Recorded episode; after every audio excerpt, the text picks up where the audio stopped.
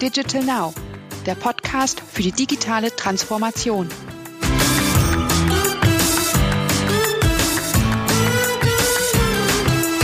Herzlich willkommen zur neuen Folge unseres Valentic Podcasts Digital Now.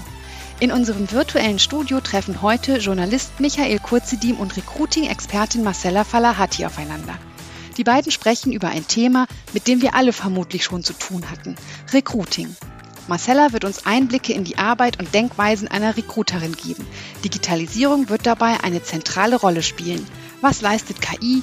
Welche Testverfahren kommen oder kommen auch nicht zum Einsatz? Und welche Wünsche an SAP Success Factors hat eine erfahrene Beraterin? Michael hält dabei die ein oder andere Überraschung für Marcella bereit. Denn nicht nur Recruiterinnen, auch Journalisten sind bekannt für findige Fragen. Viel Spaß beim Hören. Marcella, herzlich willkommen und vielen Dank, dass du dir die Zeit genommen hast, mit uns über dieses spannende Thema zu sprechen. Du bist Head of SAP Success Factors bei Valentic und kennst dich mit HR und Recruiting-Themen bestens aus und du berätst Unternehmen in Sachen Recruiting mit SAP. Was ist für dich persönlich das Spannende an der HR-Arbeit und am Recruiting? Warum bist du in diesen Bereich gegangen? Hallo Michael, erstmal vielen Dank, dass ich dabei sein darf. Ähm, tatsächlich war das Thema HR-Arbeit und Recruiting bei mir eine ganz bewusste Entscheidung. Nach der Schule habe ich direkt an das Thema Psychologie gedacht wusste aber auch, dass im Bereich Psychologie vielleicht das eine oder andere recht weit weg ist von dem Alltag der Menschen.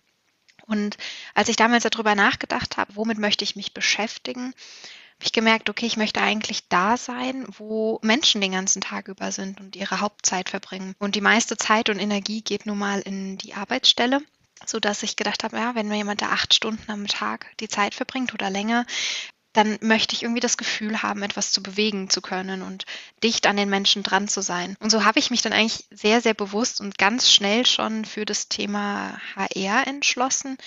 Bin dann aber ähm, von dem Thema ähm, Recruiting auch über das Thema HR und Personalentwicklung immer mal wieder gekreist im HR. Aber die Liebe fürs Recruiting ganz am Anfang, die ist mir immer geblieben. Das stelle ich mir ganz schön schwierig vor. Da geht es ja um, auf der einen Seite um das Fachliche, auf der anderen Seite um das Menschliche und die Soft Skills. Was ist da heute State of the Art im Recruiting und in der HR? Sehr, sehr großer Diskurs sicherlich um das Thema. Also äh, es fängt ja meistens damit an, dass sobald ich im, aus, aus dem Fachbereich Fragen ähm, oder mir die Herausforderung stelle, wen suche ich im Team, muss ich ja erstmal im HR Bereich ähm, ein gutes Briefing haben mit den Führungskräften, den Teamleitern, den Managern aus den jeweiligen Positionen. Ähm, State of the Art ist sicherlich da, dass dieses Briefing immer wichtiger wird und da schon herauszufinden, von den Führungskräften einzufordern, um was genau geht es eigentlich in diesem Job. Denn auch Recruiter sind in so vielen Bereichen unterwegs, dass äh, es sehr wohl einen Unterschied macht, suche ich jetzt jemanden fürs Marketing, suche ich jemanden für eine IT-Stelle, Beratung oder einen Entwickler. Und dementsprechend ist dieses Briefing ganz wichtig geworden und gibt auch schon den Recruitern die ersten Inhaltspunkte oder die ersten Ideen.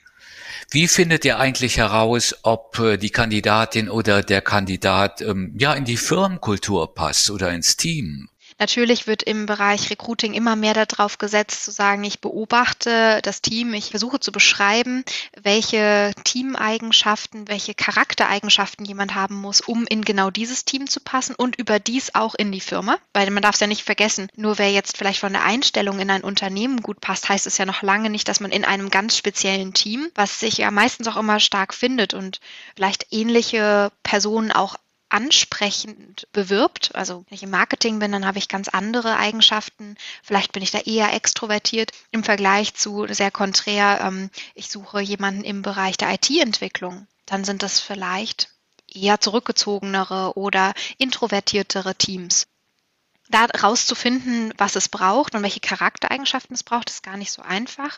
Und als Trend merken wir schon, dass deswegen die Recruiter auch proaktiver Mitarbeiter ansprechen, zum Beispiel auch in ähnlichen Unternehmen in so einem Active Sourcing Modell, also das heißt Recruiter sprechen proaktiv Kandidaten aus Netzwerken an. Es geht mehr über Empfehlungen, weil wenn ich weiß, dass ein Teammitarbeiter einen Kollegen empfiehlt, dann ist es sehr wahrscheinlich, dass der auch gut ins Team passt. Und das ist natürlich ein doppelter Boden für Recruiter, zu wissen, ja, der eine im Team empfiehlt ihn schon mal, das würde also gut passen, kann die, die Kandidaten gut einschätzen.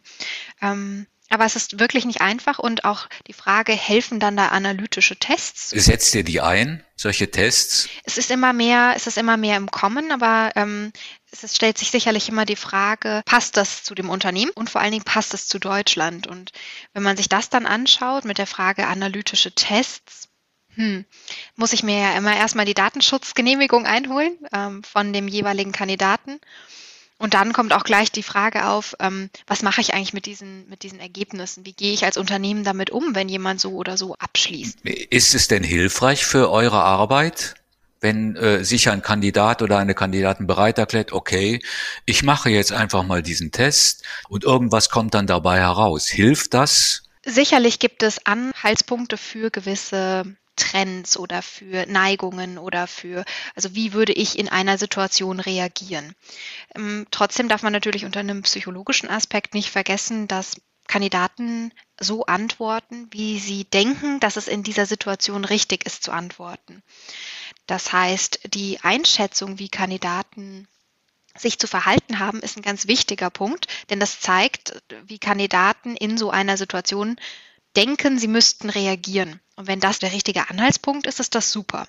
Wenn das aber zum Beispiel Richtung analytische oder verbales Skills geht, also wie drückt sich jemand aus, ähm, wie analytisch denkt jemand, dann wird es ein bisschen schwieriger. Da gibt es ja in den Tests auch solche Kontrollfragen. Also wenn jemand eine Antwort gefaked hat, dann kommt eine Kontrollfrage und ihr die ihr diese Testergebnisse auswertet, sehen dann, aha, da hat der oder die einfach so geantwortet, wie er, wie er oder sie es für richtig gehalten hat. Aber das stimmt eigentlich gar nicht so richtig. Aber eigentlich ist es gar nicht so verkehrt. Also man, man, es geht nicht immer darum zu sagen, es geht um richtig oder falsch, sondern Ganz spannend ist doch eigentlich, dass wenn ich einen Kandidaten um eine Konfliktsituation frage und der Kandidat sagt dann am Ende, ja, die erste spontane Reaktion ist, ich gehe äh, offen damit um, spreche mein Gegenüber darauf an und äh, suche das Gespräch, dann ist das vielleicht in der Konfliktsituation genau das, was man hören wollen würde. Ob der Kandidat das am Ende wirklich so macht,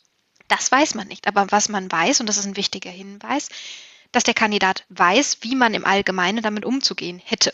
Und das hilft einem doch auch schon ganz doll zu wissen, ähm, im Zweifelsfall weiß es der Kandidat schon. Er weiß, er müsste auf, auf die Kollegen zugehen, müsste offen umgehen. Das heißt, es geht nicht immer darum zu sagen, es ist die einzige richtige oder falsche Antwort, sondern in welche Richtung denkt denn der Kandidat? Und hilft es schon zu sehen, er, er, er weiß, wie man in solchen sozialen Geflechten damit umzugehen hat. Nun ist Recruiting ja ein recht komplexer Prozess und eine der populären und sehr gebräuchlichen HR- und Recruiting Anwendungen und Lösungen ist SAP SuccessFactors. Wie ist diese sehr gebräuchliche und populäre Lösung aufgebaut? Also im Prinzip gibt es ähm, drei größere Bestandteile von dem Recruiting-Modul von SuccessFactors. Ähm, die unterscheiden sich eigentlich mehr oder weniger in der Perspektive. Das erste Modul ist hauptsächlich dafür gedacht, Kandidaten zu verwalten. Also das heißt, ab dem Zeitpunkt einer Bewerbung schaue ich als Führungskraft oder als Recruiter auf die Kandidaten und leite sie durch den Prozess. Ähm, das zweite Modul ist ein proaktives Tool, was die Karriereseite gestaltet. Dabei kann ich also alles rund um Thema Stellenausschreibung, Webseiten im Corporate Design anbieten, sodass ich darüber proaktiv auch ähm, Kampagnen schalten kann und Bewerber auf diese Stellenausschreibungen ähm, aufmerksam machen kann.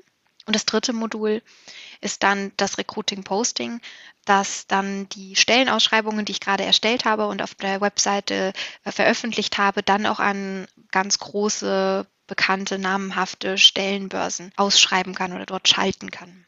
Aber im, an sich ist es so, dass alle diese drei Teile Hand in Hand gehen und dementsprechend auch ähm, zum Beispiel äh, ja, diese Funktionalitäten für den gesamten Recruiting-Prozess zusammen genutzt werden. Also es ist eigentlich nicht so, dass man sagt, man entscheidet sich nur für eines der Tools, sondern die, die drei ähm, Bestandteile gehören eigentlich Hand in Hand.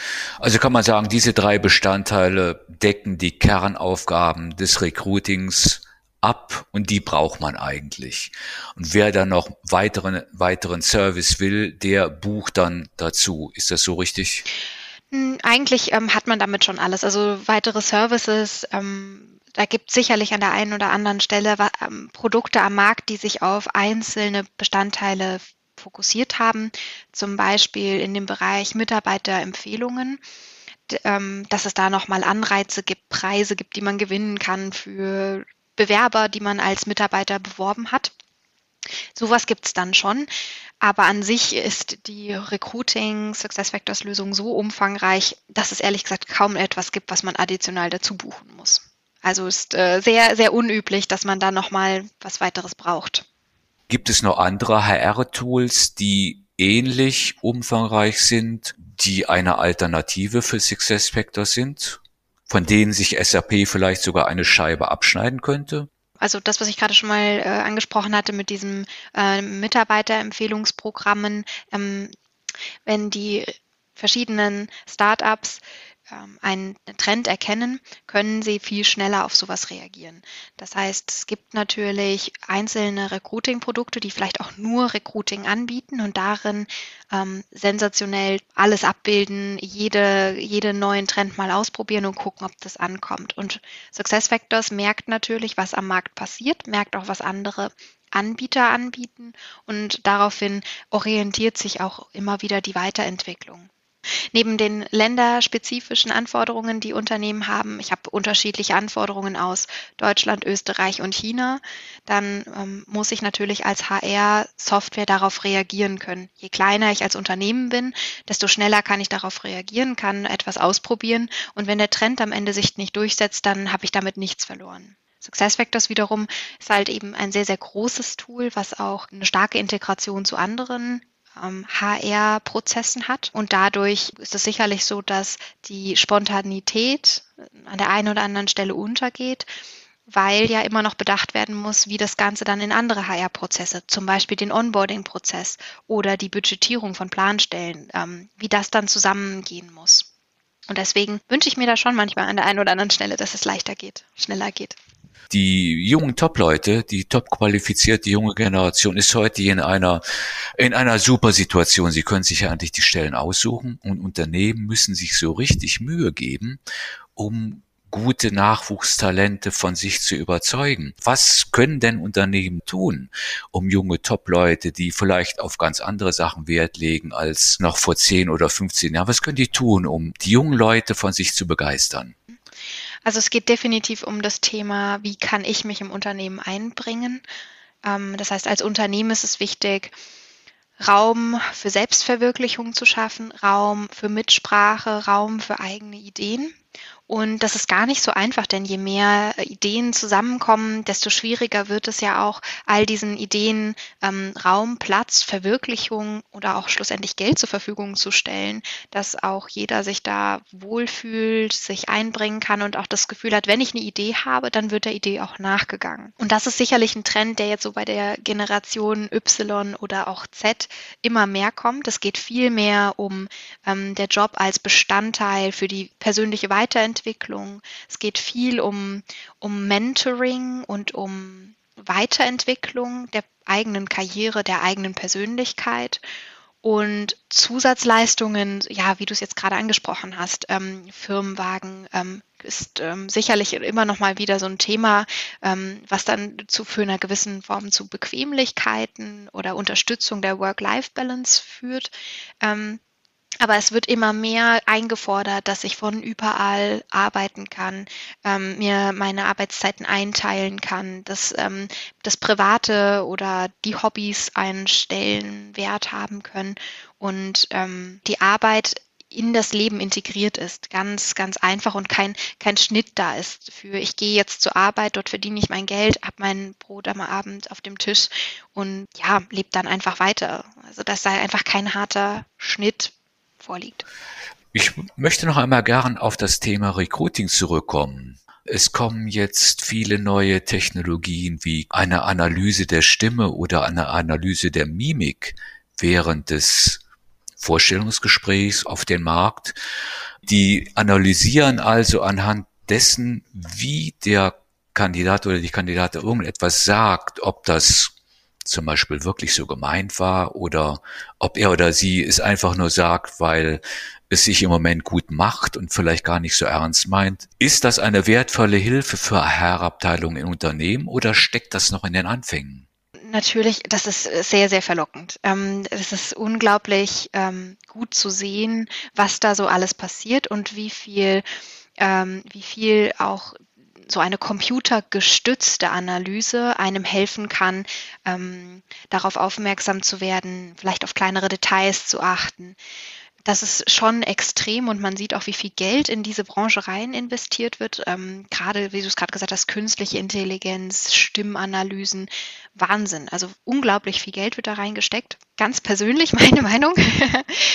Ich glaube, dass es echt schwierig ist. Ähm, zum einen halte ich es sehr schwierig, ähm, wenn, wenn ich Bewerberin wäre, ich hätte das Gefühl, man vertraut mir nicht. Ich muss es offenlegen. Ich kann es ja nicht einfach im Hintergrund heimlich verwenden. Datenschutzrechtlich darf ich keine Software verwenden, bei dem ähm, der Kandidat nicht darüber informiert ist.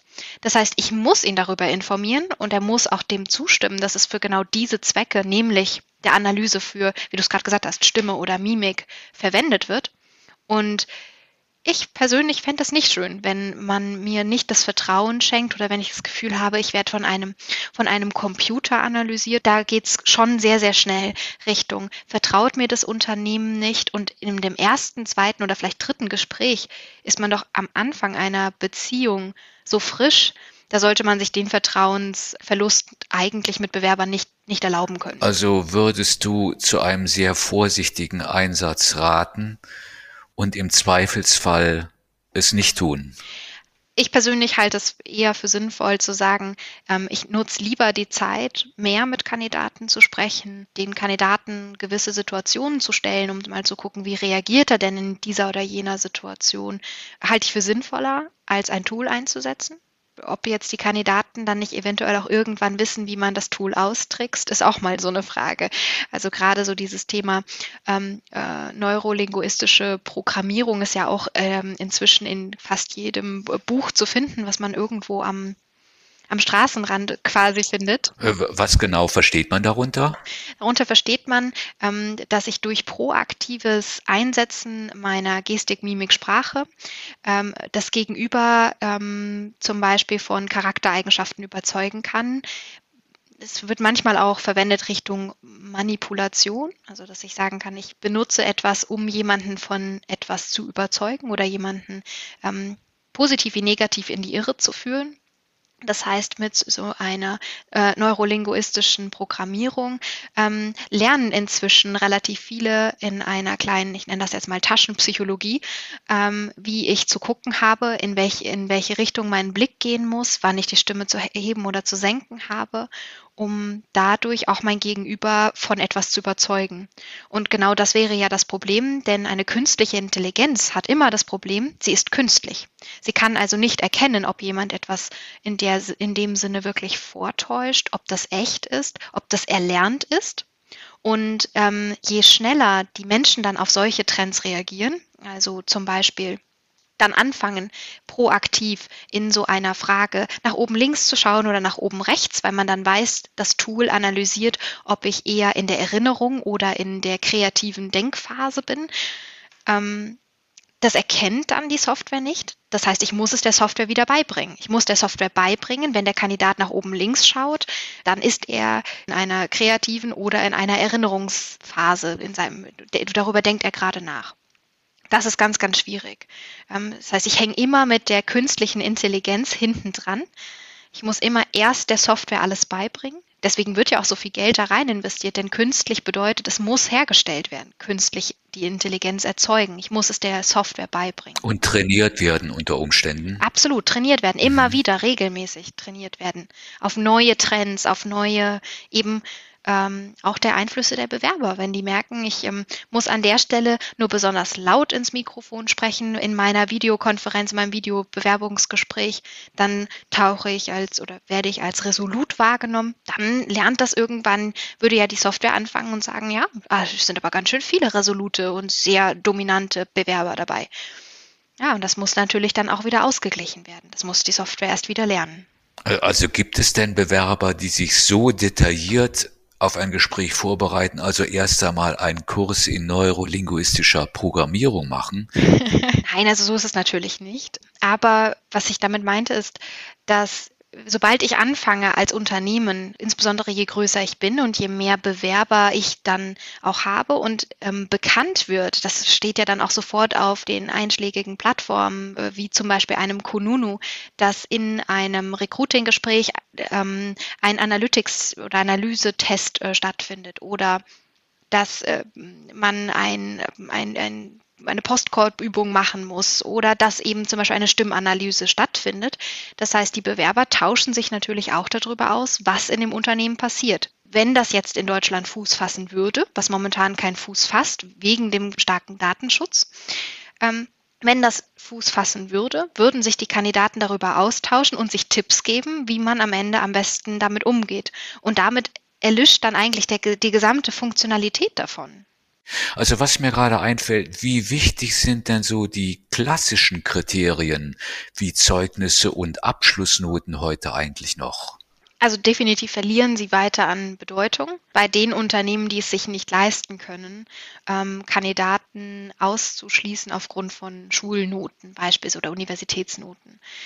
Unternehmen, die mehr Auswahl haben und die sehr, äh, sehr, sehr viele Bewerber haben, weil sie zum Beispiel eine starke, einen starken Markenauftritt haben, ähm, die können sich das natürlich absolut leisten, ähm, auch auf so etwas zu achten oder nutzen das als als proaktiven Vorfilter, dass zum Beispiel für Traineeships, also gerade zu dem Berufseinstieg, auch ähm, Noten als ähm, Filter genommen werden, dass zum Beispiel nur jemand mit einem sehr guten Schulabschluss oder einem sehr guten Universitätsabschluss, also 1, überhaupt zum Bewerbungsgespräch eingeladen werden.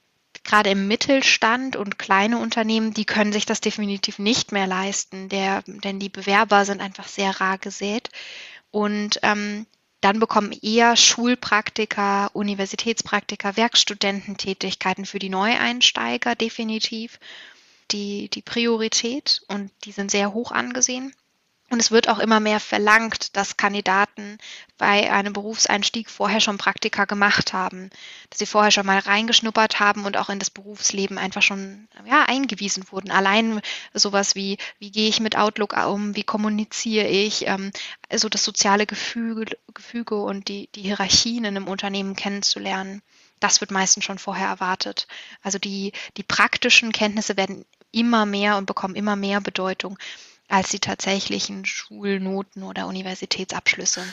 Wenn du drei Wünsche frei hättest, was würdest du dir von einer optimalen HR- und Recruiting-Plattform wünschen? Hm.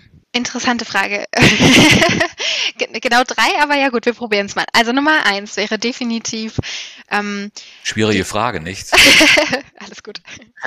ähm, also drei, genau. Nummer eins wäre auf jeden Fall die Frage, ähm, wie kann, also ich als Unternehmen muss mich ja immer wieder neu definieren. Ich muss gucken, wie, wie passe ich mich an.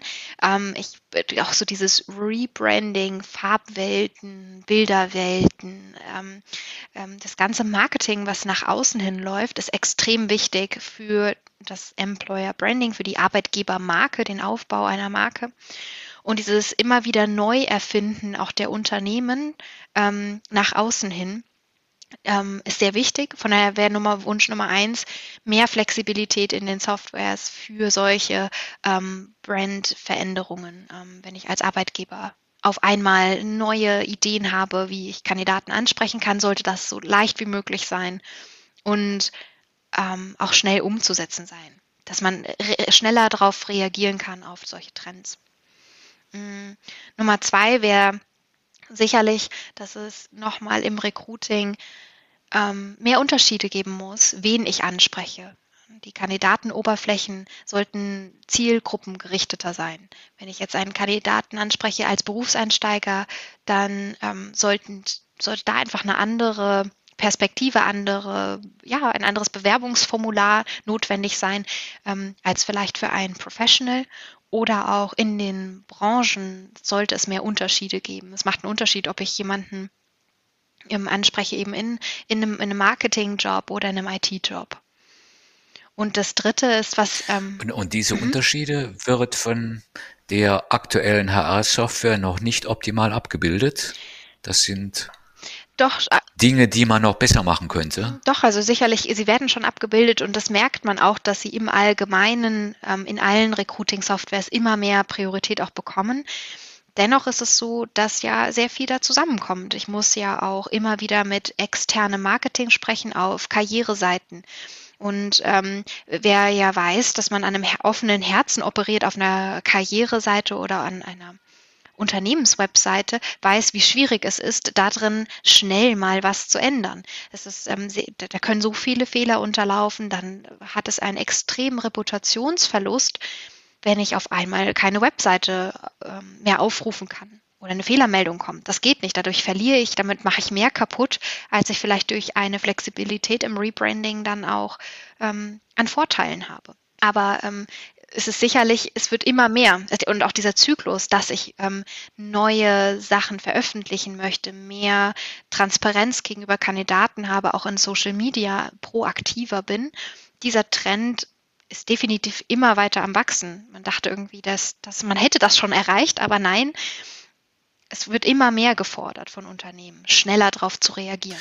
Zum Abschluss möchte ich ähm, dir mal eine dieser typischen Recruiter-Fragen stellen. Was wünschst du dir für dich persönlich? Wo siehst du dich in fünf Jahren? Hui.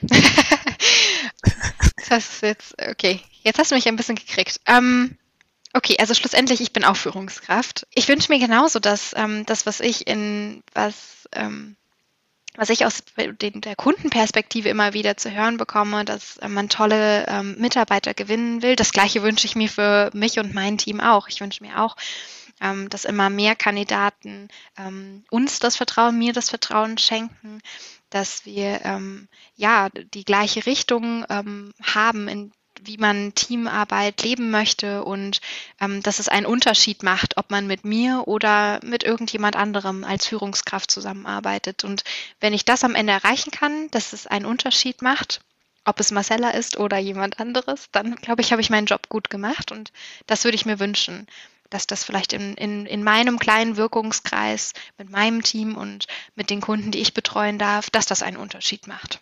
Ein sehr schönes Schlusswort. Marcella, ganz herzlichen Dank für das spannende Gespräch und die vielen spannenden Insights.